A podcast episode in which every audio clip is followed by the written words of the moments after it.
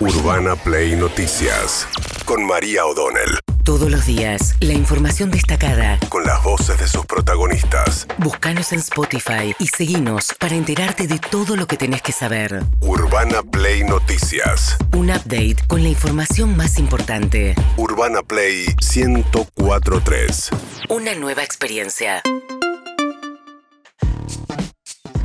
Muy bien, la noticia ¿no? del fin de semana salió a través de un tuit de la cuenta de Sergio Massa, el superpoderoso ministro de Economía, que logró lo que no había logrado ninguno de sus predecesores, que fue hacer movimientos en, el, en la Secretaría de Energía y correr a los funcionarios más cercanos a Cristina Fernández de Kirchner, que venían resistiendo, entre otras cuestiones, la segmentación de tarifas con la quita de subsidios que se viene ahora. Escuchemos, por ejemplo, el análisis de Alfonso Pratgay de la oposición, fue, por supuesto, ministro Economía de Mauricio Macri. ¿Qué decía sobre los cambios Pratgay?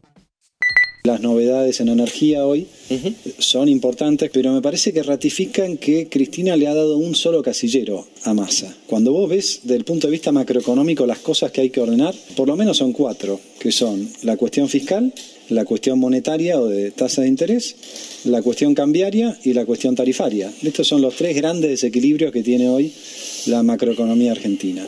Massa hasta ahora habló de uno nomás, que es el de las tarifas, y hoy lo que nos enteramos es que no va a haber resistencia interna. A mí me da la impresión de que Cristina se está corriendo y se está despegando del tarifazo de Massa. Pero en los otros casilleros no hemos visto absolutamente nada. Bien, entonces la gran novedad, David, la incorporación de Flavia eh, Rollón se llama, la nueva secretaria de Energía. Es una persona que formaba parte del gabinete de Gustavo Sainz, el, eh, gobernador de la provincia de Salta, que fue compañero fórmula de Sergio Massa en las elecciones del 2015, ¿no? Sí. Él echa mano a alguien muy cercano suyo políticamente y alguien dice haberla escuchado a esta funcionaria y le parece alguien de confianza. Sí, sí, Massa eh, logró lo que no pudo eh, Guzmán ni Batakis, que es hacerse cargo de la Secretaría de Energía. Este, corrió a eh, Martínez, eh, después corrió también a, a Federico Basualdo. Queda solamente Bernal en la Secretaría de Energía Ah. como uno de los funcionarios kirchneristas. Pero se hace cargo de la discusión esta de eh, quién va a segmentar y quién es el que va a llevar adelante el tarifazo que están llevando adelante. Bien, esto por un lado. Por otro lado, va a haber un anuncio esta semana que es lo otro importante, que también va a ser protagonista Sergio Massa, pues ya lo anticipó, que es un anuncio de un bono para jubilados, ¿no? Por un lado, el miércoles se anuncia a cuánto va la mínima con la nueva fórmula, digamos, es una cuestión automática, trimestralmente, llevaría la mínima a 43.300, pero como viene perdiendo contra la inflación, porque ajusta después, digamos, y le- con una inflación muy elevada, llega tarde, siempre ese incremento, va a venir con un bono. No sabemos de qué montos en lo que está trabajando ahora Sergio Massa con Fernanda Raberta, ¿no? Sí, eh, el aumento de las jubilaciones del 15%. Esto significa que eh, los jubilados van a tener, por lo menos hasta ahora, un incremento del 30%. Quedan por debajo de la inflación. Por eso este, eh, Massa y, y Raberta van a anunciar el miércoles un bono para los jubilados, que en general es un bono para los jubilados de la mínima, que quedarían, como vos decías, en 43.315 pesos. Bien, de eso habló Pablo Moyano respecto de la suma fija. Lo que viene empujando Cristina Fernández Kirchner este fin de semana estuvo la marcha de los movimientos sociales que vienen sobre todo del sector de Juan Grabois amagando con romper con el frente de todos si es que no hay anuncios que apunten a los sectores informales, con el ingreso universal que reclama Grabois, por ejemplo. Pero en ese contexto, Pablo Moyano habló de la suma fija que empuja a Cristina Kirchner, pero como te contó David acá en el programa, no es de la preferencia de los sindicatos que prefieren en todo caso reabrir las paritarias. Escuchemos el audio 9 de Pablo Moyano. Yo, Pablo Moyano, no voy a impedir que un trabajador que tenga salario eh, eh, bajo eh, no tenga la posibilidad de cobrar un bono, una asignación, una suma fija o como se llame. Yo estoy de acuerdo. Si estamos tratando de ir recuperando parte del salario. Hay compañeros de los movimientos sociales que logran alguna suma fija, se está hablando de una suma fija para los jubilados. Yo estoy de acuerdo que el gobierno tenga la posibilidad que aquellos trabajadores que tengan salario bajo tengan esa ayuda de, un bono fijo. Todo lo que hoy sea un ingreso extra, te lo vuelvo a reiterar, sacando las paritarias, es importante. Queda claro, ¿no? Ahí como lo dice, el bono fijo en todo caso para los compañeros del sector informal, dentro de los trabajadores que están en el sector formal, paritarias es lo que piden, ¿no? Desde la CGT. Sí, porque la paritaria le asegura al sindicato, primero, que queda en el sueldo, que es un incremento, y segundo, que te lo da el sindicato, no te lo da el gobierno ni te lo da la empresa. Entonces es responsabilidad del sindicato negociarlas, discutirlas, y el aumento te lo consigue el sindicato y te queda. La suma fija es una vez, y listo.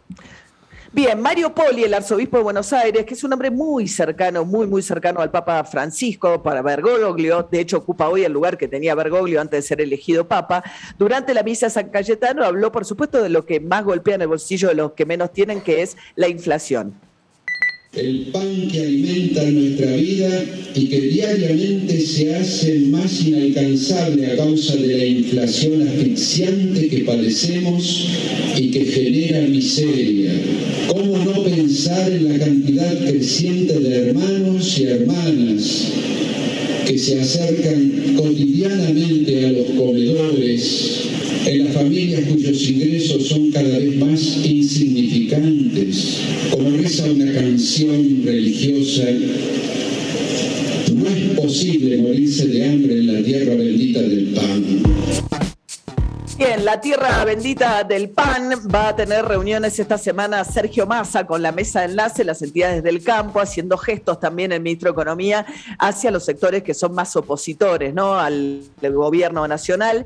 Y sobre el tema de precios, Matías Tombolini, que es el nuevo secretario de Comercio, un hombre muy cercano a Sergio Massa, eh, fíjate cómo directamente explicita que Massa se está asesorando también con lo que fue el equipo de Axel Kisilov, concretamente con Augusto Costa, que fue el secretario Comercio que reemplazó a Guillermo Moreno, ¿no? Eh, recordemos que Kisilov, cuando asume en el Ministerio de Economía sobre el final del gobierno de Cristina Kirchner, quiso aumentar tarifas, metió una devaluación, cambió las cuestiones en el Ministerio, en la Secretaría de Comercio, y me parece que también es una forma de, Sergio Massa de mantener el diálogo abierto con Cristina Kirchner, el contacto con Kisilov y Augusto Costa. Escuchemos a Tombolini, el actual secretario de Comercio, reivindicar la gestión justamente de Augusto Costa. Es el audio 6. Leo? Lo que tenemos que intentar hacer justamente es repasar la dinámica de la, formación de precios en cada uno de los formadores de precios y tratar de establecer el conjunto de acuerdos que hasta aquí me parece es lo que tenemos que volver a poner en valor,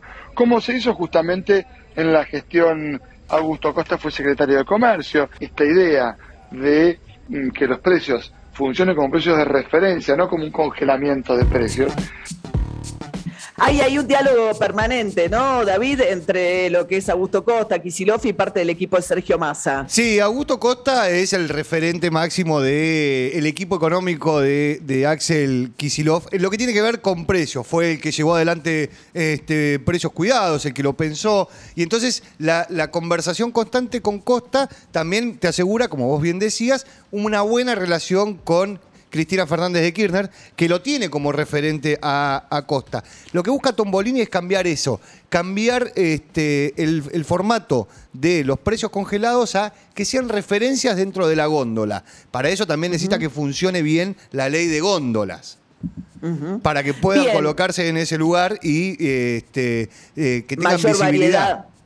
Claro, que haya mayor variedad de productos por, eh, por en realidad de, proveedores por cada producto, ¿no? Bien, mientras tanto, lo que le falta completar todavía a Sergio Massa es el lugar del viceministro de Economía, que es un lugar muy relevante. Le falta un macroeconomista de peso. Eh, Roberto Labaña le había sugerido a Gabriel Rubinstein, un hombre que por eh, elección de Labaña en su momento fue al Banco Central durante la gestión de Labaña en Economía, pero después que ya había anunciado, en realidad en un off con periodistas, Massa dijo que Rubinstein era su candidato, se empezó, filtró la noticia y hubo una revisión de la cuenta de Twitter de Gabriel Rubinstein y ahí saltó un hilo muy crítico eh, de Cristina Fernández de Kirchner. Rubinstein decía, entre otras cosas, esta. Podría demostrarte que eliminar el déficit fiscal no tiene costo económico, es costo político, porque en el fondo vos estás reemplazando lo que se llama el impuesto inflacionario por otros impuestos, aumento de tarifas o baja de gasto público. Es que era la condición básica para que se termine la inflación argentina, que es el drama que hoy nos, se aqueja porque la inflación se fue de madre, ¿sí? Eso se puede hacer. Este gobierno es incapaz mentalmente de hacerlo porque tiene taras mentales, empezando por Cristina, que directamente no, no entiende el fenómeno. Pero otros que lo entienden igual empiezan a, no, no son potentes o no tienen suficiente apoyo político.